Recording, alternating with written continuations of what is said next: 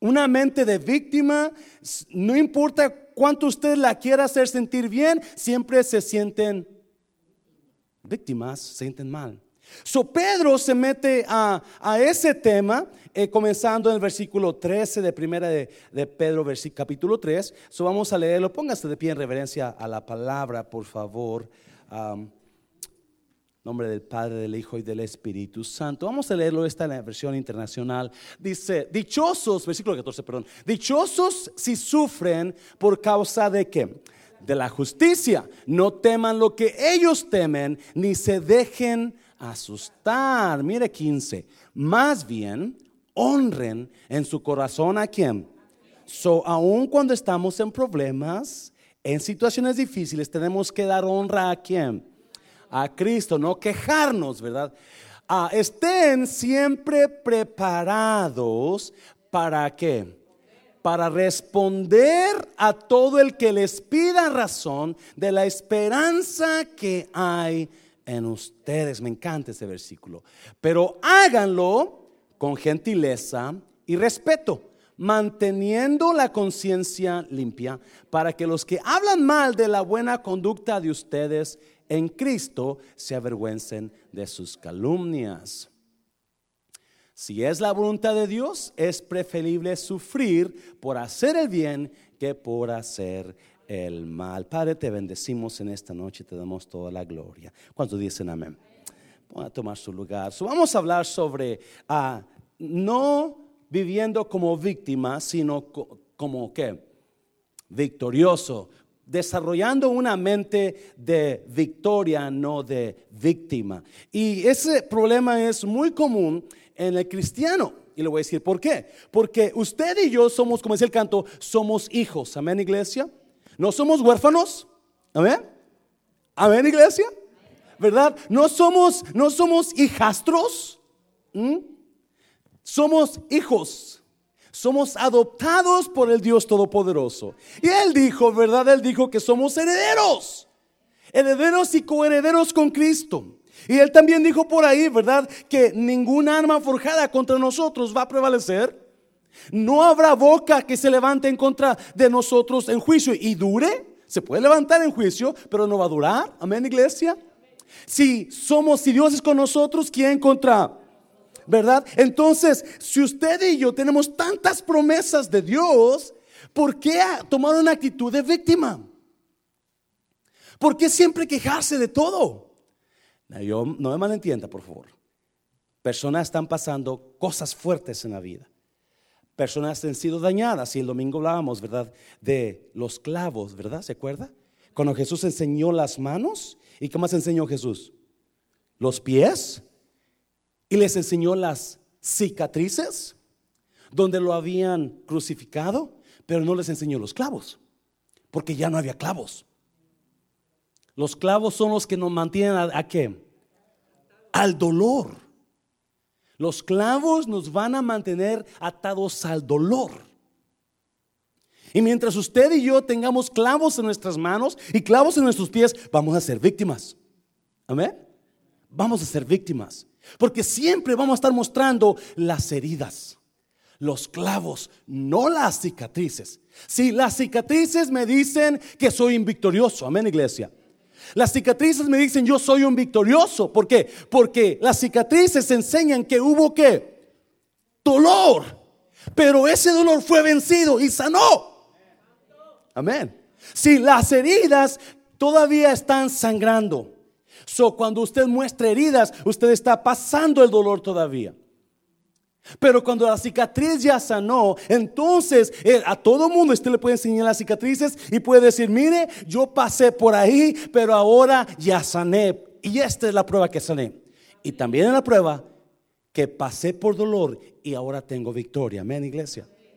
So, no podemos nosotros vivir como cristianos en, en, um, en en una mente de víctima. Y por eso Pedro les habla aquí a los, a los creyentes que están esparcidos. Mire, cuatro señales de personas con mente de victoria, no, con mente de cuatro señales de personas con mente de victoria, no de víctimas.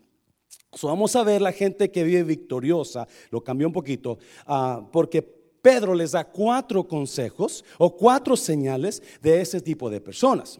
Ah, empieza a hablar de, del tipo de personas y les empieza a dar consejos. Si tú eres victorioso, entonces haz esto. Si tú eres victorioso, entonces debes estar haciendo esto. Amén, iglesia. Vamos para allá. número uno, número uno. No dejan, esas personas que vienen en victoria, no, en, no como víctimas, no dejan de compartir el mensaje de esperanza. Ahorita me va a agarrar, va a agarrar la onda, no se preocupe. Versículos 14. Versículo 14 dice, dichosos si sufren por causa de quién? De la justicia. No teman lo que ellos temen, ni se dejen asustar. Más bien, honren en su corazón a Cristo como Señor. Estén siempre preparados para responder a todo el que les pida razón de la esperanza que hay en ustedes. So, acuérdense, ¿a quién le está escribiendo Pablo estas cartas? A los que está, a los cristianos que estaban siendo que perseguidos. Amén, iglesia. So, estos cristianos están siendo perseguidos, están siendo dañados, están huyendo, dejaron casas, quizás familias, por causa de la persecución injusta que están pasando. So Pedro les escribe y no se agüiten y ah, manténgase bien, manténgase ganos de Cristo. Y en esta parte Pedro les dice, ok, yo sé que están sufriendo, yo sé que están, you I know you're going through hard times, but don't give up. Don't give in. Be always ready to share the hope that you have in Jesus Christ. Siempre está listo de compartir la esperanza que tienes en Cristo. Hmm. Que vamos a hablar sobre eso. ¿Por qué dice Pedro eso? Porque cuando usted tiene una mente de víctima, usted sabe perfectamente que usted está desilusionado de Dios de la iglesia, del pastor, del hermano, y lo que usted va a compartir con las demás personas son qué? Quejas. Amén, iglesia. Y va a compartir con sus amistades cuán tan mala es la hermana, cuán tan malo es el hermano, qué malos son en la iglesia. Y usted va a comenzar a hablar pestes del pastor y va a comenzar a, traer un montón. En lugar de usted compartir la esperanza, ¿alguien me, me entendió ya? Compartir la esperanza que usted y yo tenemos en Cristo. Si cuando usted, cuando usted comienza a hablar de alguien que, que, o de la iglesia quejándose por lo mal que la le va o lo mal que lo trataron en la iglesia, usted tiene una mente de víctima. Y acuérdese, una mente de víctima siempre lo va, le va a distorsionar quién es usted. Va a robarle su identidad. Porque por el dolor que está pasando, usted, en lugar de hablar de la esperanza, de la fe en Cristo, usted va a hablar de todo mundo mal, menos de la esperanza. Pero ahí me quiero estacionar un poquito. ¿Puedo, ¿puedo estacionarme, iglesia? El apóstol Pedro le dice a la iglesia, estén siempre listos para hablar, para contestar a todas personas que les pidan una explicación de tu esperanza. Mucha gente comparte con otras personas su, su iglesia. Vamos a mi iglesia. Mucha gente comparte con otras personas su religión. Es que mi religión es esta. Mucha gente comparte, ¿verdad?, sus, sus, sus ideas de lo que es, pero no comparten la esperanza que tenemos en Cristo. Amén, iglesia. Ah, ¿Usted tiene esperanza? Entonces, Pedro dice, ¿por qué no compartimos? Y estamos siempre listos, en lugar de quejarnos, sino, pero compartir su esperanza que tiene en Cristo. ¿Qué esperanza tiene en Cristo? Alguien me ¿qué esperanza usted tiene en Cristo? ¿Mm? Alguien que me diga. ¿qué, por, qué, ¿Por qué usted es cristiano? Hay salvación, gracias hermana. Y, la salvación esa, déjeme decirle, esa con nada la puede comprar. Amén. Solo lo primero que yo tengo es salvación. Y porque yo sé que hay salvación en Cristo y sé que esa persona no tiene Cristo, entonces esa persona ¿a dónde está yendo? ¿A dónde está yendo? al infierno, amén iglesia. Y usted está tranquilo si esa persona se va al infierno y es su amigo o amiga, ¿verdad que no? Eso que tenemos que hacer. Darles la palabra de esperanza.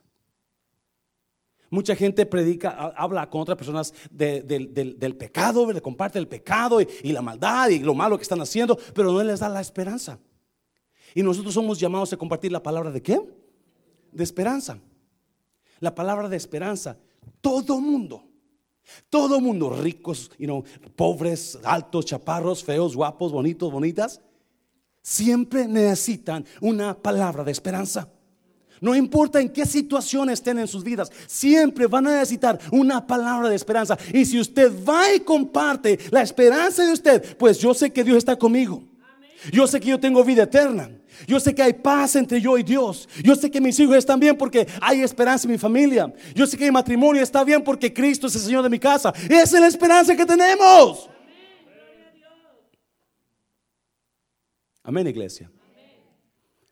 So, ¿por qué no compartimos esa esperanza? ¿Mm? Esta mañana, Jesse estaba ahí, esta mañana en la escuela hay una conferencia que hizo para las naciones y ah, invitaron a Ed Young. Ed Young es un pastor muy famoso aquí, de, aquí por, ah, en Irving, tiene su iglesia como, no sé si 20 o 30 mil ah, personas. Es una iglesia, Fellowship Church, thank you. Y este, él estaba compartiendo que Ah, una vez él y su esposa fueron a un pueblito aquí a, comer, a, un pueblito donde van a comprar, es como una pulga, me imaginé yo, ¿verdad? Y hay muchos lugares para comprar cosas, pero también para comer. Dice, y andábamos, andábamos, you know, comprando cosas como por unas, unas cuatro o cinco horas, mi esposa y yo, dice, y nos cansamos y buscamos, miramos un restaurante ahí donde había una, una, una, una este, sombra y nos metimos, nos estamos ahí, comimos bajo la sombrita, mientras el calor de agosto estaba fuerte y mucha gente pasaba. So, mi esposa y yo, dice, nos sentamos, estuvimos ahí sentados, platicando, comiendo y estábamos ahí sentados por unas, bastante tiempo, dice, y casi terminamos la comida y estaba yo sentado con mi esposa en la sombrita y gente pasa y pasa y enseguida, pero mucha gente dice, estábamos sentados ahí y de repente ya estábamos terminando de comer cuando llega la mesera y trae en su plato, trae pequeños bocadillos de lo que estábamos comiendo y nos ofrece. Y dice, les quiero, quieren comer poquito, quieren probarlo para que vean qué, buena comida tenemos. Y yo le digo, dijo el pastor, no, ya estamos comiendo, ¿eh? estamos comiendo de eso, ya estamos bien. Y la mesa dijo, oh, disculpen, ¿verdad? Y se fue. Y yo mire, yo pensé, pues va a ir y va, va a ofrecerles a los de la calle. Pero no, se fue a otras mesas a ofrecerle a los de las otras mesas.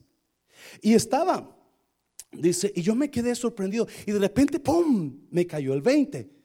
Dijo, Así es la iglesia. La iglesia estamos alimente y alimente a la gente y la gente está qué? Engordando y engordando de la palabra, pero nunca le ofrecen las bocadillos a los de afuera. Y dice, y, y dice, y, yo me quedé, wow. Yo ya estoy lleno, yo ya comí, pero esa gente que está pasando, ellos tienen hambre y yo estoy seguro que si la mesera se sale un poquito al camino y le dice, hey, aquí hay comida, van a entrar a comer. Y, comienza a comentar, dice, cuando yo, dice, mi papá es de Houston, su, papá se llama también Ed Young y está en una iglesia muy grande en Houston. Y este, dice, cuando Dios me llamó al ministerio, yo no quería venir para Dallas. Yo quería irme para, para California o para Las Vegas o para otro lugar, menos Dallas, dice, porque en Dallas yo comencé a buscar información de las iglesias de Dallas, dice, y me di cuenta que en Dallas había mucha iglesia. Y otra cosa que me di cuenta, dice, es que también en Dallas había muchos restaurantes. En este tiempo, Dallas era la ciudad con más restaurantes que había en Estados Unidos. Dice, pero también me di cuenta de otra cosa, aparte de que era la primera, la, ciudad con más restaurantes, también había, era la ciudad con más gente obesa. So, Dallas tiene mucha comida Y Dallas tiene mucha gente. Y dijo, y yo me di cuenta entonces que en la iglesia, también la iglesia, eh, tiene muchas iglesias aquí Dallas, dice. So yo dije, hay mucho cristiano ahí. Pero no era cierto. Porque la iglesia en Dallas dice, usualmente no salen a dar los bocadillos a la gente. Dice, y, en lugar de ayudar a, en lugar de ir a, afuera o de compartir la esperanza que nosotros tenemos en Cristo, estamos nosotros llenándonos y llenándonos y llenándonos, pero ¿y la gente de afuera qué? Y no, tratamos de hacer un montón de, venimos los sábados, véngase el sábado para, y no, cada vez, por si usted no sabía, cada, cada cuatro sábados del mes estamos aquí yendo a testificar, vamos a evangelizar, ¿verdad? Y véngase los sábados y, y, y, no, pues, y, vienen los sábados la gente, ¿verdad? Y van y tocan, y tocan puertas y, o, hablan a la gente que está en, en, las tiendas y tocamos y hablamos un sábado al mes, ¿verdad? Y, todo bien contento. Pero ese no es el caso, esa no es la manera de evangelizar, ¿sabe usted eso? La manera correcta de hablarle a alguien de la esperanza es como, iglesia, haciéndose amigos de la persona, invitando a las personas a que vengan, invitando, haciéndonos amigos de ellos. Me invitamos a cenar, un café, venga, vamos a hablar, vamos a platicar. Y con el tiempo, véngase a la iglesia, véngase a mi casa, tenemos una célula. Y yo le aseguro, si todo mundo empezáramos, comenzáramos a, dice Pedro, esté listo para dar qué? Testimonio de la esperanza. Para contestar a la esperanza. Y yo le aseguro que si no tendríamos que andar este, teniendo los sábados de evangelismo para que vengan o, forzando a la gente que venga el sábado que está bien a gusto porque tenemos que ir a evangelizar, ¿verdad? No, porque si usted y yo no agarramos a nuestros amigos y agarramos a un amigo un amigo o una amiga y, nos oráramos por ella y comenzáramos a, hacer amistad con esa persona y cuando la persona tuviera problemas le ayudáramos a orar por ella, esa persona iba a estar aquí. Y esa persona va a ser parte de la iglesia. Y dijo esto que me impactó. Si su iglesia va a crecer, si va a salvar almas su iglesia, entonces la la tercera parte de los miembros de su iglesia deben de ser gente no cristiana. Yo dije, wow. Pero si nada más estamos los mismos alimentándonos, alimentando, y no me entienda, esto es bueno porque ¿cuántos quieren venir el miércoles y recibir palabra e irse bien lleno, verdad? Claro que sí, claro que sí. Pero imagínese, así como usted, hay miles de gente allá afuera que quieren un pedacito de lo que usted está comiendo. ¿Me está oyendo iglesia? Un pedacito porque están tan necesitados, pero nosotros como somos muy egoístas no les damos un pedacito. So Pedro dice, está listo, está listo para, para hablarles, para decirles, hay esperanza en Cristo, hay esperanza en Dios. Tu matrimonio está mal porque no tienes a Cristo, tus hijos están mal porque no tienen a Cristo. Hay esperanza en Cristo. Dáselo fuerte, Señor, dáselo fuerte. So, Pedro dice, estén preparados para responder a todo el que le pida cuenta de su esperanza. No hables de tu religión, no hables del pastor tampoco. Habla de tu esperanza. Amén, iglesia. Dígale a alguien, habla de su esperanza. Habla de la esperanza. No, vamos a ver versículos 18 adelante, porque quiero, quiero hablar un poquito sobre esto, pero vamos a ir más rápido porque hay tres puntos más que cubrir. Pero versículos 18 dice, miren, porque Cristo murió por los pecados, ¿cuántos dicen amén a eso? Una vez por todas el justo por los injustos, a fin de llevarlos a ustedes a Dios, a Dios. Él sufrió la muerte en su cuerpo, pero el Espíritu hizo que volviera a la vida. So Pedro, Pedro dice, ok, ustedes den testimonio de la esperanza, estén siempre listos, aunque están pasando por problemas, ¿saben iglesia? Porque ese es el punto estás sufriendo, estás pasando por problemas, estás teniendo un mal tiempo, dice, pero como quieras siempre, aunque estés problema, aunque tengas problemas, aunque, aunque se te descompuso el carro, está listo para dar esperanza. Y luego pone a Cristo como ejemplo. Versículo 18. Porque ¿quién?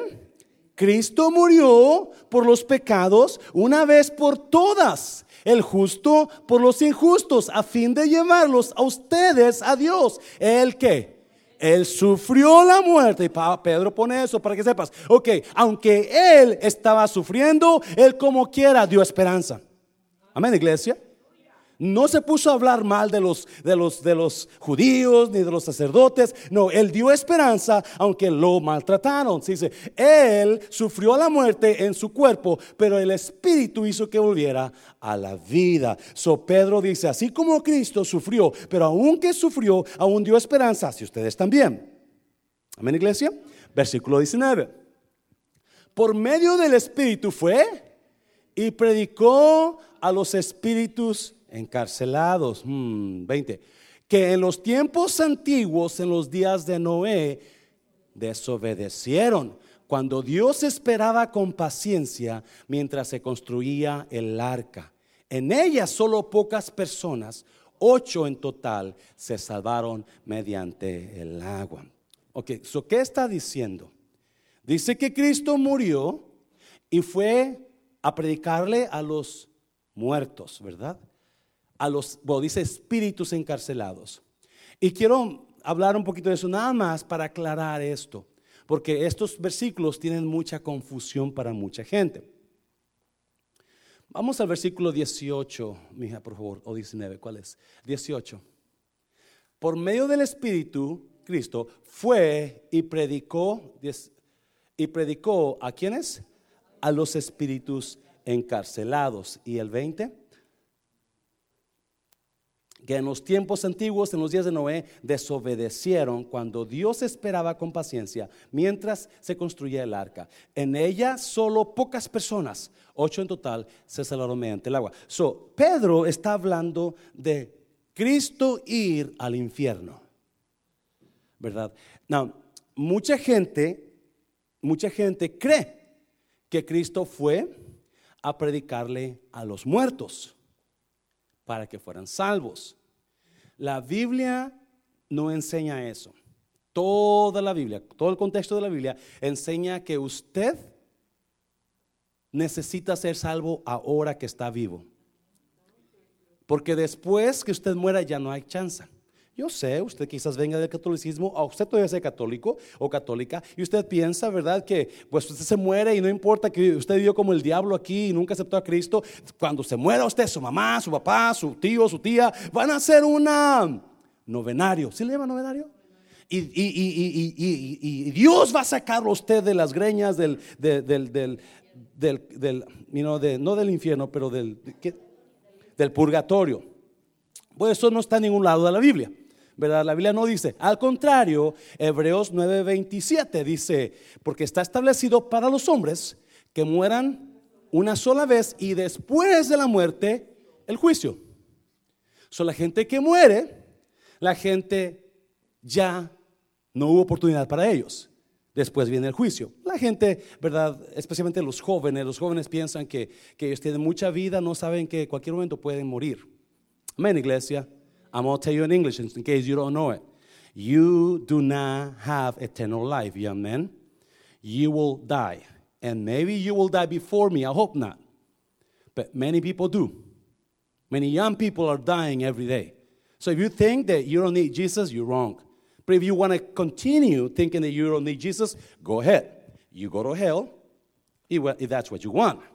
Que si usted quiere ir al infierno y que no quiere aceptar a Cristo, usted vaya al infierno, ¿verdad? Pero la Biblia me dice que usted, aquí es cuando usted va a tener la oportunidad para ser salvo. Después ya no hay oportunidad. So, estos versículos son confundidos porque mucha gente piensa que Cristo fue y predicó a los muertos para que fueran salvos. No. Mucha gente cuando habla de, versículo 20, donde dice que a los días de Noé esos espíritus desobedecieron, ¿verdad? Piensan que toda esa gente que murió en el diluvio, este, Cristo fue a, salvarlos. Bueno, no, si usted lee el versículo 19, la Biblia dice que Cristo fue y predicó a los espíritus encarcelados, ¿verdad? Y si usted lee el capítulo 6 de Génesis, antes del diluvio, la Biblia habla de los ángeles caídos. ¿Alguien se acuerda? Los ángeles caídos tuvieron relaciones con las mujeres humanas. Hay, un gran estudio sobre eso, pero los ángeles caídos son los que desobedecieron el pacto con Dios.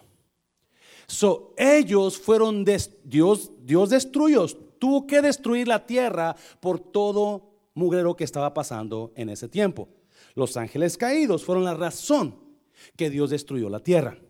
Porque cuando se metieron con las mujeres, entonces tuvieron que, nacieron hijos, la Biblia dice gigantes, ¿verdad? Usted lee capítulo 6 de Génesis y usted va a mirar eso. So, um, la traducción completa aquí, de acuerdo al contexto, es que Cristo cuando murió fue al infierno, pero no fue a predicarles para que fueran salvos, fue a declarar su victoria y a quitarle al diablo las llaves.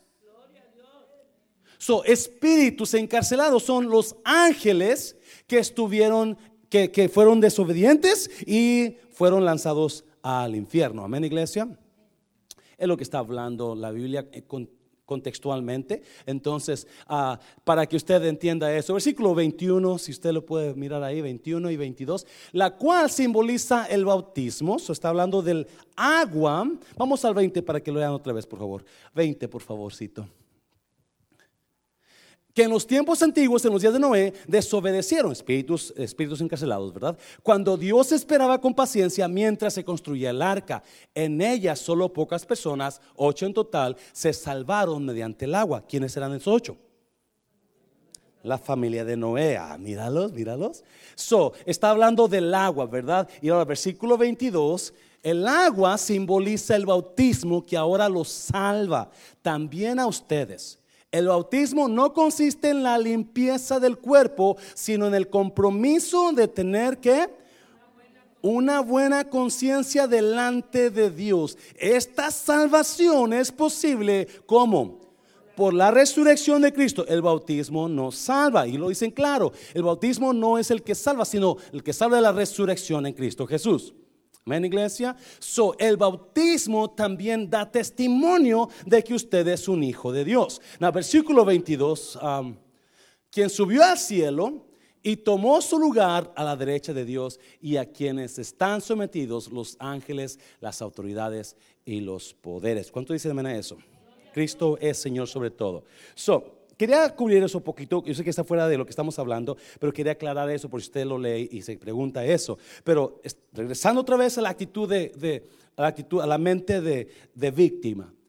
Pedro dice, si usted es una persona con una mente victoriosa, usted va a estar listo para dar y contestar a la esperanza que usted tiene. Usted va a hablar de la esperanza que usted tiene, no va a hablar de los demás. No va a hablar de su iglesia. No va a hablar mal de Dios.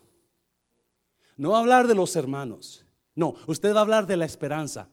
Y aunque usted esté pasando por dolor, aunque esté pasando por fuertes situaciones en su vida, usted va a estar listo hablando de la esperanza. Amén, iglesia. Un aplauso fuerte al Señor, déselo fuerte. Número dos, vamos al capítulo 4 porque vamos a ir volando. Número dos, son mente de victoria victoria, no mente de víctima. Pedro dice, no sean ustedes con una mente de víctima, sino una mente, sino una mente de victoria. Capítulo 4, versículos 7 al 8. Número 2. Mas el fin de todas las cosas se acerca. Sed pues sobrios y velad en oración otra vez. Mas el fin de todas las cosas que se acerca. Sed pues sobrios o estad bien listos y velad como en oración. So Pedro le habla a la iglesia y le dice, ya viene pronto un día donde todo esto se va a terminar. ¿Cómo está tu vida? ¿Verdad? Versículo 8. Y ante todo, tened entre vosotros que ferviente amor porque el amor cubrirá multitud de pecados. Número dos, número dos. Personas con una mente victoriosa nunca dejan de amar. Personas con una mente victoriosa, no de víctima, no dejan de amar. Pedro dice, y ante todo tened ante vosotros ferviente amor, porque el amor que hace cubre multitud de pecados. es muy importante, escúcheme por favor. Pedro se mete a cuatro señales de una persona con una mente de victoria, no una mente de víctima. Una, persona con una mente de victoria siempre está listo para dar, para dar una explicación de la esperanza, no para hablar de los demás. Y una persona con una mente de victoria, no de víctima, siempre sigue, ¿qué? Amando. No, eso es difícil, porque cuando usted ha sido dañado o dañada, usted lo primero que hace es que dejar de amar. Siempre va a dejar de amar. Y va a querer dañar a la otra persona que le dañó a usted. So Pedro dice, no, no, no, sobre todo, sigue amando. Aunque una persona con una mente de victoria, no de víctima, va a seguir dando amor porque sabe perfectamente que eso es lo que va a cubrir los pecados de la persona. hablábamos la semana pasada poquito de esto. La palabra dice cubrirá. La palabra en griego significa ¿qué? ¿Alguien se acuerda? ¿No? Esconder. La palabra cubrirá en griego significa esconder. No revelar. Esconder y revelar son opuestos. ¿Amén, iglesia? ¿Sí? La iglesia es lista y es rápida para revelar. Pero Pedro dice, no seas tan rápido para revelar el pecado de los demás, sino está listo para cubrir el pecado de los demás. No me, no malentiendan, no estoy hablando que debemos de cubrir nuestras tonteras que hacemos. No, no, no. Pero cuando usted sabe que alguien está mal, usted vaya y hable con la persona y no lo vaya a revelar a todo el mundo sino proteja a la persona, porque usted sabe, si usted habla con alguien de, la, de lo malo que hizo esa persona, todo el mundo lo va a saber después. Y esa persona la vamos a señalar, y esa persona vamos a correr de la iglesia con nuestros comentarios. ¿Me está viendo, iglesia? Pero es importante que entendamos la importancia que tiene este punto cuando Pedro habla, dice, hey, sobre todo tened entre vosotros amor, porque el amor que cubrirá multitud de pecados. ¿Cómo está su mente? ¿Usted tiene una mente de victoria o tiene una mente de víctima que nada más está hablando de los demás? Sí, porque, escuche bien, mucha gente de la iglesia, escuche bien por favor, mucha gente de la iglesia se fijan tanto en los errores de los demás. Y comienzan a acusar, yo no, yo, no, yo, no, yo no busco a Cristo por causa de él. Yo no busco a Cristo por causa de ella. Yo no, no, el pastor ahí. Eh, eso es una mente de víctima. Me estoy en la iglesia. Una mente de víctima que usted está acusando a los demás para apoyarse en lo malo que usted está haciendo. Para validar lo que usted está haciendo mal. Y usted está hablando y está acusando y está sacando. Y quizás sea cierto lo que usted está diciendo, ¿verdad? O lo que usted está ah, hablando de los demás. Quizás eso, es verdad. Pero acuérdese, cuando usted esté delante de Dios, usted va a estar solo encuerado. No va a estar fulano o la otra persona con usted. So Pedro dice, sobre todo, tened entre vosotros amor. Porque el amor cubre, el amor esconde, el amor protege. El amor protege a la gente. El amor no revela los pecados de la gente. El amor protege a los demás. Y cuando usted ame aún que le hicieron daño, entonces usted va a tener una mente de victoria, no una mente de víctima. Hay una historia de, esta es una historia real. David, David uh, Livingston, En, 1900, en 1936, este era un jovencito, era un jovencito que uh, su, su, sueño, su pasión era irse a, la, a, a, a África a ser, a ser este, como misionero. Fue a la escuela y se puso a estudiar para ser misionero y uh, en 1936 le dieron su examen para pasarlo, para aprobarlo para que se fuera a las misiones y lo, lo, you know, he failed it. No lo pasó. Y estuvo llorando, estuvo, porque su sueño era ser misionero. Se volvió a tomar la escuela, volvió a tomar las clases y a la segunda vez lo pasó. Y en cuanto lo pasó, le dieron su, su licencia de misionero y se fue a África. Pasó 11 años en África. Él, la hacía de misionero, de pastor, y la hacía de doctor, y la hacía de, ayudante de los, africanos. Ayudó tanto a los africanos, pasó pasó enfermedades, pasó persecuciones, pasó, se enfermó de malaria, ¿verdad? a la gente, la gente este, ya lo le daba por, por olvidado aquí en Estados Unidos, pero comenzó, hizo un montón de iglesias en África. Y habla de historia, esto fue una historia real, habla de historia que con, con el tiempo este hombre murió. Y se dio cuenta Estados Unidos que había muerto. Solo que hizo este, el Estados Unidos pidió el cuerpo de David Livingston, David Livingston, para traérselo para acá. Pero los africanos, antes de mandar el cuerpo para acá, le sacaron el corazón. Le sacaron el corazón y enterraron el corazón en África y mandaron el cuerpo sin el corazón. ¿Por qué? Por el amor que le tenían ese hombre, por todo lo que ese hombre falló, eh, perdón, les ayudó y, y batalló y sufrió por ayudarles a ellos y por darles el mensaje de la esperanza. Amén, iglesia. El sufrir muchas veces le huimos nosotros al sufrimiento y nos quejamos con Dios porque yo estoy sufriendo, no sabiendo que el sufrir trae gloria a nosotros. Se lo voy a repetir. El sufrimiento en Cristo trae gloria a nosotros. So, no tengan miedo a sufrir y no hagan una mente de víctima. Yo sé que es duro el sufrimiento. Es duro cuando le hacen a uno daño. Es duro cuando le pegan en la espalda a uno y se queja a uno. Pero ¿sabe qué? Eso va a traerle más gloria a usted. Es lo que enseña Pedro aquí. Un aplauso fuerte, Señor. Déselo fuerte. Número tres, número tres, no dejan de servir. Mire, versículos 10 al 11. So, usted tiene una mente de victorioso, no de víctima. Usted no deja de amar.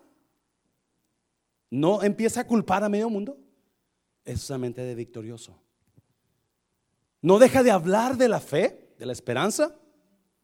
Y no deja de servir. Mire, versículo 10. Cada uno según el don que ha recibido, ministrelo a nosotros como buenos administradores de la multiforme gracia de Dios. 11. Si alguno habla, hable conforme a las palabras de Dios. Si alguno ministra, ministre conforme al poder que Dios da, para que en todo sea Dios glorificado por Jesucristo, a quien pertenecen la gloria y el imperio por los siglos de los siglos. Amén. So Pedro dice, si usted tiene un don, entonces sirva a la iglesia, sirva, sirva a los demás con su don. Sí, pero la señal número uno de la gente que tiene una mente de víctima es que paran de ayudar ya no hacen, ya no diezman. Usted mira a alguien que, tiene una víctima, ya no van a diezmar. Ya, ya no van a ofrendar. Porque están dolidos, están sentidos. Pedro le habla a una iglesia que está siendo perseguida injustamente. Solo está diciendo, hey, no dejes de usar los dones que Dios te dio. No dejes de usar lo que tú tienes para edificar el cuerpo de Cristo. Amén, iglesia. Sigue usando, sigue sirviendo. Porque, ¿sí? El servicio a Dios y a los demás es el mejor antídoto para nuestro egoísmo. Amén, iglesia. En la iglesia no se trata de mí, se trata de Él. Se lo voy a repetir. Cuando yo sirvo a Cristo, y le decía a los líderes el, el sábado que nos juntamos, su posición no lo define usted. Su ministerio no lo define usted. El hecho de que usted es excelente en ese ministerio, eso no significa que usted es ese ministerio. ¿Alguien me está oyendo? No. Yo puedo ser, no, una cosa que me impacta. Yo le decía a, los líderes, yo no soy el dueño de mundo de restauración, yo soy un administrador de mundo de restauración. Yo no puedo adueñarme de algo que no es mío, pero sí puedo administrarlo.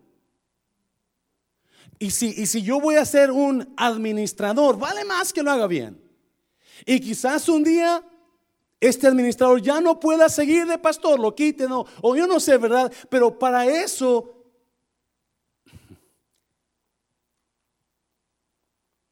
usted, el hermano Mancera, primero es papá de Claudia y segundo pastor de Mundo Restauración.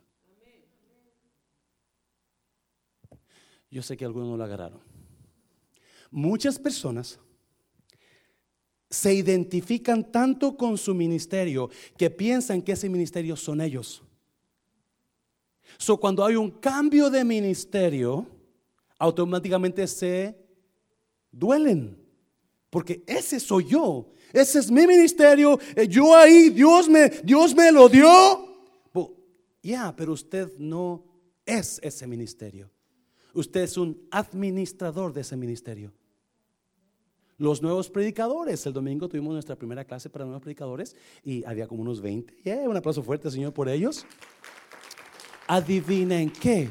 Hay muchas personas que están tan ansiosos de predicar que van a hacer a un lado sus esposas, van a hacer a un lado sus hijos por tal de predicar. Pero las tengo nuevas. Primero el hermano es esposo de su esposa y después predicador. No es predicador primero y segundo esposo. No es predicador primero y segundo padre. No, es padre primero y después predicador. So Pedro está hablando a gente que está dañada, que está siendo perseguida y que tienen dones y quizás porque están siendo perseguidos, dañados, ya no quieren seguir usando los dones y Pedro dice, "No, Sigue usando esos dones. Sigue sirviendo ahí como estás. No importa que estás pasando por dolor, eso no te identifica a ti, tu don no te identifica a ti. Simplemente eres un administrador del don. Y cuando la gente entienda, la iglesia entienda eso, iglesias, usualmente las iglesias pequeñas son las que somos más difíciles en, en entender que mi ministerio no es lo que yo soy. Yo soy Jesús Luis Mancera, padre de Claudia Mancera y después soy pastor. ¿Ven, iglesia? Al paso fuerte, así, es fuerte. So, nada, número cuatro, vamos ya a terminar. Número cuatro, no dejan de hacer bien. Miren, versículos 12 al 19, va a estar largo ahí, so vamos, vamos a tomar un, un poquito de tiempo. Queridos hermanos, no se extrañen del fuego de la que de la prueba que están soportando como si fuera algo insólito. Al contrario, ¿qué? Alégrense de tener parte en los que sufrimientos de Cristo, para que también sea inmensa su alegría cuando se revele la gloria de Cristo. déjeme estacionar ahí un poquito, por favor. ¿Sabía usted que el trabajo más menos deseado y más mal pagado y más dañino es el trabajo del pastor. ¿Del pastor hace usted eso? Búsquelo, búsquelo. Pero está comprobado que el trabajo de, pastor es muy dañino para el corazón, es este, muy mal pagado y es el menos deseado. La gente quiere ser evangelista. La gente quiere ser predicadores que hagan de iglesia en iglesia. ¿Por qué? ¿Por qué? Porque usted los invita a predicar, usted les da unas 300 dólares de ofrenda por una predica de 45 minutos y ya le hicieron para la semana. Y no tienen que hacerse cargo de ninguna queja de la iglesia. A la siguiente semana, es más, los predicadores de ahora, ¿verdad? Lo que hacen ellos, llaman, pastor, ¿qué tal si le predico en la mañana? Aquí hora su servicio? A las 11 de la mañana. Ok, vengas a las 11 de la mañana. Ok, qué bueno, porque a las 2 de la tarde tengo una predica en la iglesia fulana. Y a las 5 de la tarde tengo una iglesia, predica en la iglesia sultana. Y a las 7 de la tarde tengo una predica en la iglesia mengana. So, en un solo domingo, estos predicadores se llevan, you know, mil, mil doscientos, mil depende de lo que, para su casita. Y sin ningún problema de los hermanos. Ven, iglesia. Y por eso vienen aquí y le ponen fuego y pueden hacer lo que quieran, hacer un desastre, como quiero se van a ir. Y no son aquí para, para limpiar el mugrero que hicieron a veces, ¿verdad? Por eso mucha gente quiere andar de iglesia en iglesia predicando. Evangelistas, amén, iglesia. Pero pastor, no, el pastor tienes que estar ahí, ver la cara del hermano todo el tiempo. Esa hermana que te ve como si te quiere comer porque está enojada contigo, ¿verdad? Es la misma cara que vas a ver. Y el pastor tiene que ser amable. Hermana, Dios me la bendiga. ¿Cómo está, hermana? La he extrañado yo, Dios mío, qué bueno que no vino la otra semana, ¿verdad? Pero no se crea, no se crea, no es cierto, no es cierto. Pero eso es el trabajo del pastor. El trabajo del pastor usualmente, ¿verdad? Es de complacer a la gente. Amén, iglesia. Porque la gente, cada persona tiene sus propios gustos. Por ejemplo, a muchos no está gustando que esté predicando de esto ahora, están enojados, ¿verdad? Y pues no, lo estoy viendo en la cara, ¿verdad? Oh. Porque ellos quieren oír, ¿verdad? Dios me va a bendecir, Dios me ama, Dios quiere. Y claro que sí, Dios lo va a bendecir. Amén, iglesia. Pero tenemos que predicar la palabra. Amén. No tenemos que darle escondidas y no, no tenemos que predicar la palabra. So, so Pedro, Pedro dice, hey, al contrario, alégrense de tener parte en los sufrimientos de Cristo. Y es doloroso y es sufrido el, el trabajo del pastor, pero déjele una cosa, es altamente satisfactorio. Porque aunque está en problemas uno, aunque no puede dormir a veces, los problemas, a veces los errores de uno, ¿verdad? Lo hacen que hizo un error. Dice la maldición, ay Dios mío, ¿cómo lo voy a hacer? La gente no va a creer ya, la gente no va a dar. A veces no puede dormir uno, pero como quiera, cuando ve las almas salvándose, cuando ve el matrimonio que se estaba destruyendo que se vuelve a unir, cuando ve la gente que venía, venía destruidas en su cara y de repente los ve con una cara sonriente, eso hace que uno, wow, gracias Dios. Ver el poder de Dios trabajando en la gente. Hazlo fuerte. Eso es lo bonito. Ver el poder de Dios transformando a la gente a través de su espíritu, a través de su palabra. Nada, nada va a poder pagarnos el hecho de que podemos ver a gente siendo transformada delante de nuestros ojos. Yo siempre juego con la hermana, la hermana Angélica, la mamá de la hermana Brenda, ¿verdad? Porque hace unos años la hermana Angélica vino en un, un, un, un jueves, en aquel tiempo teníamos la servicio en los jueves, y vino la hermana Angélica y vino, y vino conmigo, pastor, pastor, quiero hablar con usted. Hermano, ok, pero deje, hermana del ejército, por favor, ¿verdad? Este, pero vino bien destruida. Hermana Angélica se acuerda, ¿verdad, hermana Angélica? Y nos fuimos allá a la sala de conferencias y comenzamos a, a platicar. Y yo estoy enferma y, y la, la, la, la, la, y, y, oramos por ella. Y, y no, al siguiente domingo entró la hermana por esa puerta y entró y traía el pelo cortado, traía una, una, una, una faldita bien pegadita y, y, pasó la hermana y dije, wow, ¿quién será esa mujer? La hermana Angélica, cambiada, transformada. Y luego cuando cantaba la hermana, ¿verdad? Se metía. Eso es lo que, obviamente estoy bromeando, ¿verdad? En cuanto exagerando, pero la transformación que miramos en las personas es lo que lo anima a uno a seguir predicando, a seguir dando, a seguir buscando a Dios, porque sabemos que hay poder en Dios, iglesia. Hazlo fuerte, Señor, hazlo fuerte. Al contrario, alégrense. So Pedro dice, alégrate. ¿Estás teniendo problemas en Cristo? Alégrate. ¿Estás teniendo problemas porque la gente te está culpando que eres cristiano? Alégrate. Hablan de ti porque eres cristiano, alégrate. Hablas de ti porque vas a mundo de restauración, alégrate más. Te acusan porque vas a esa iglesia que son puros diablos. A mí me han dicho eso. Esa iglesia es puro diablos. Usted es el diablo mayor, me dicen así. Alégrate. Es lo que dice Pedro. Porque estás compartiendo los sufrimientos de Cristo. Versículo 13. Al contrario, alégrense de tener parte en los sufrimientos de Cristo. Para que también sea inmensa, ¿qué? Su alegría cuando se revele. Cuando se qué? Revele. No, déjeme decirlo. Obviamente, Pedro está hablando de la gloria venidera, ¿verdad? Pedro está hablando, no está, está hablando de una gloria venidera que, y, por qué? ¿Por qué? Porque esta no es nuestra qué? Tierra. Acuérdese eso, por favor. Nosotros no somos de este mundo. Somos de allá. Se lo voy a repetir porque usted no lo entiende.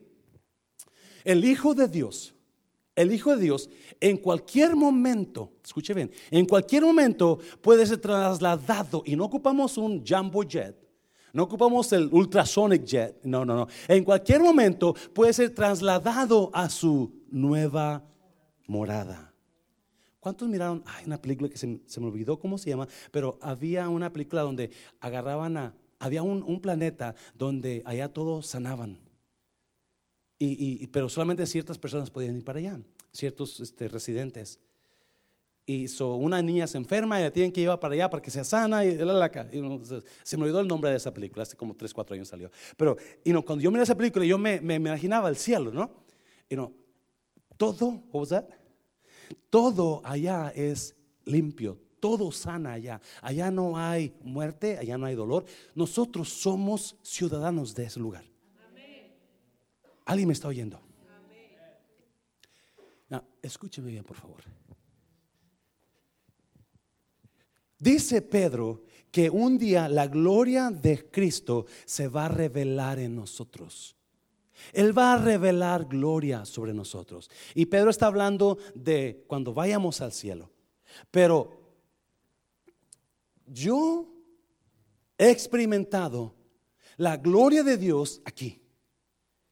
Yo he experimentado gloria de Dios en mi vida aquí. Y yo sé, yo sé porque hay una seguridad de que vamos a ver más gloria de Dios. ¿Me está oyendo iglesia? So, vamos a ver gloria de Dios en esta tierra. No importa qué estemos pasando ahora. Acuérdense, la mente de víctima, la mente de víctima es una, es, es una mente donde usted se está dejando llevar por sus emociones. Lo que usted piensa, eso piensa que es la verdad y eso es mentira. Cuando tenemos una mente de víctima, escuche bien, cuando tenemos una mente de víctima, la mente de víctima viene por falta de amor a nosotros. Se lo voy a repetir porque no lo agarró. Las personas que tienen mente de víctimas es porque no aman. No aman. Las personas que acusan siempre no aman. Las personas que se quejan siempre no aman. Las personas que se quejan de que le hicieron daño no aman. No aman. La gente que siempre habla de los demás no ama. Esa gente es gente con mente de víctima porque no saben qué es amor. ¿Me está oyendo iglesia? No saben qué es amor. Y cuando usted aprenda qué es amor, es cuando comienza esa mente de víctima a irse y tomar una mente victoriosa. Un aplauso fuerte, Señor. Número 14, no, vamos a terminarlo ya. Dichosos ustedes si los insultan por causa del nombre de Cristo, porque el glorioso Espíritu de Dios reposa sobre ustedes. Otra vez, dichosos ustedes si los insultan por causa del nombre de Cristo, porque el glorioso Espíritu de Dios. So, Pedro dice que una de las pruebas de que Cristo mora en nosotros es cuando la gente nos insulta por causa de Cristo. Es prueba de que Cristo mora en ti. Gózate versículo 15. Que ninguno tenga que sufrir por asesino, ladrón o delincuente, ni siquiera por... ¿Cuántos metidos hay aquí? Versículo 16. Pero si, si, alguien sufre por ser cristiano, que no se avergüence, sino que alabe a Dios por llevar el nombre de Cristo. ¿Cuántos dicen amén? Yes. Porque es tiempo de que el juicio comience por la familia de Dios. Y si comienza por nosotros, ¿cuál no será el fin de los que se rebelan contra el Evangelio? No, déjeme decirle, ¿verdad? La Biblia me dice que Dios sí trae juicio a nosotros. Amén. La Biblia en Hebreos dice que Dios al que ama, castiga y corrige a los que son tenidos por hijos. Somos hijos, no somos bastardos. So cada vez que usted huyo, andemos mal, Dios nos va a estar avisando. Y si no nos corregimos, Dios va a traer juicio. Dios va a traer tus nalgaditas. A veces van a ser fuertes. Eso tenga cuidado. Usted piensa que usted puede esconderse de Dios usted está mal. Es más, si de su esposa no se puede esconder, me está oyendo, mucho menos de Dios. ¿Cuántos han pensado que pueden engañar a su esposa? Esta tontita no sabe nada. Esa mujer tiene triple Espíritu Santo sobre ella.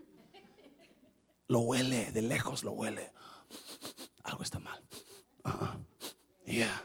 Ah, ah, no, no, a ver, a ver. La camisa. Ah, ajá. Chanel 6. Yo no uso, yo uso Chanel 10. No sé qué será Chanel. Pero las mujeres tienen un extra, extra, extra sentido. Don't you ever think. Me junté con los jóvenes adultos hace dos semanas y les dije ciertas cosas que la vida va a traerles, lo quieran o no ciertas cosas verdaderas. Verdades que Jesús habló que son verdades, que pasan, quiéralo o no. Y una de ellas que le dije, que una cosa que ustedes deben saber ahora es lo que dijo Jesús. Todo lo que se haga en la oscuridad va a salir a la luz. Eso es cierto, les dije. Eso es cierto. Cada vez que tú pienses que lo tienes bien escondido, sooner or later, it's going to come out. And when it comes out, get ready. Get some pillows. Because it's going to be hard. But you think, oh, I'm fooling everybody. Oh, yeah, you're fooling yourself. You fool. Porque es tiempo de que el juicio comience por la familia de Dios. Y si comienza por nosotros, ¿cuándo será el fin de los que se rebelan contra el Evangelio? ¿Cuántos se rebelan contra el Evangelio? Pobrecito, tu bendición, Dios te bendiga, ¿verdad? Versículo 18. Si el justo a duras penas se salva, ¿qué será del impío y del pecador? Ya voy 19. Así pues, los que sufren según la voluntad de Dios, entréguense a su fiel Creador y sigan. ¿Qué? Y sigan. Los que sufren de acuerdo a quién? A la voluntad de Dios, entréguense a Dios y sigan practicando el bien. Hay tres razones por las cuales nosotros sufrimos. Hay tres razones. Número uno, la universal. Todo mundo va a pasar por la escuela del dolor. Amén, iglesia. Todo mundo va a pasar por la escuela del dolor. ¿Por qué? Porque estamos en una tierra que caída. This is a messed up world. And you're going to suffer. You will suffer. Tú vas a sufrir, quieras o no, trates de evitarlo, vas a sufrir. Porque es universal. Todo mundo pasa por sufrimiento. Pero hay otra razón. El sufrimiento que nosotros causamos en nosotros el sufrimiento que causamos por nuestras tonteras que hacemos. ¿Cuántos dicen amén? Oh, yeah. Siga haciendo tonteras, más sufrimiento va a venir usted. Yeah. Keep messing up and you will suffer more. Double portion. La doble porción del sufrimiento. Porque eso es, you know, Jesús dijo, lo que tú siembres es lo que cosechas. Whatever you sow, you will reap. Tú siembra odio, vas a cosechar. Tú siembra enemistades, pero tú siembra amor. Oh, yes, you will receive love back to you. Y acuérdese, cada vez que usted siembra algo, no lo cosecha, no cosecha lo mismo que sembró. Lo cosecha como multiplicado. Ah, espero que me entienda. Cada vez que sembramos, me acuerdo cuando mi papá sembraba frijol y maíz y sembraba un granito.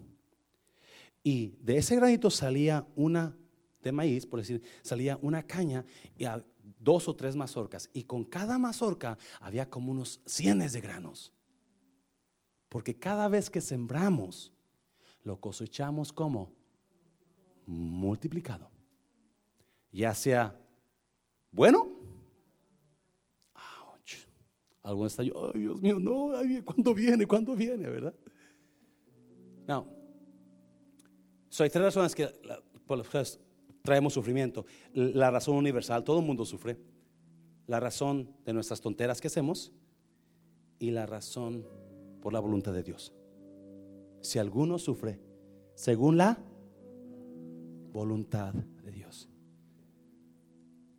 Entonces, Dios, aquí estoy. Haz lo que tengas que hacer. Amén, iglesia. No podemos correr. No podemos, ¿por qué haces así conmigo, Dios? No podemos revelarnos. Él tiene un propósito. Acuérdese, iglesia. Siempre que nosotros suframos, escuche bien, de acuerdo a la voluntad de Dios, es porque vamos a crecer más. Nunca se crece cuando todo está bien nunca se mejora cuando todo está bien. Todo va bien, todo va, hey, estoy, estoy bien padre, I'm, you know, I'm living the life, the good life, nothing is, nothing is bad, everything is good. No estamos creciendo, estamos igual. Crecemos cuando perdemos. Crecemos cuando pasamos por sufrimiento. Porque cuando pasamos por sufrimiento estamos, doblamos rodilla. Dios, ¿por qué? ¿Qué estoy haciendo mal? Buscamos consejería. Hermano, ayúdame, ¿qué estoy haciendo? ¿Qué está pasando conmigo? Cuando sufrimos es cuando crecemos, cuando mejoramos. Acuérdese eso, por favor. Si usted está sufriendo por la voluntad de Dios, prepárese porque va a crecer. Prepárese porque va a ser mejor mañana. Usted está aprendiendo algo que no hubiera aprendido si no hubiera pasado por eso. El dolor es bueno, iglesia. El dolor es bueno, nos hace más fuertes, nos hace mejores. No se meta en una mente de víctima. No, no, no, métase en lo que dice Dios. Yo no soy víctima, yo soy hijo.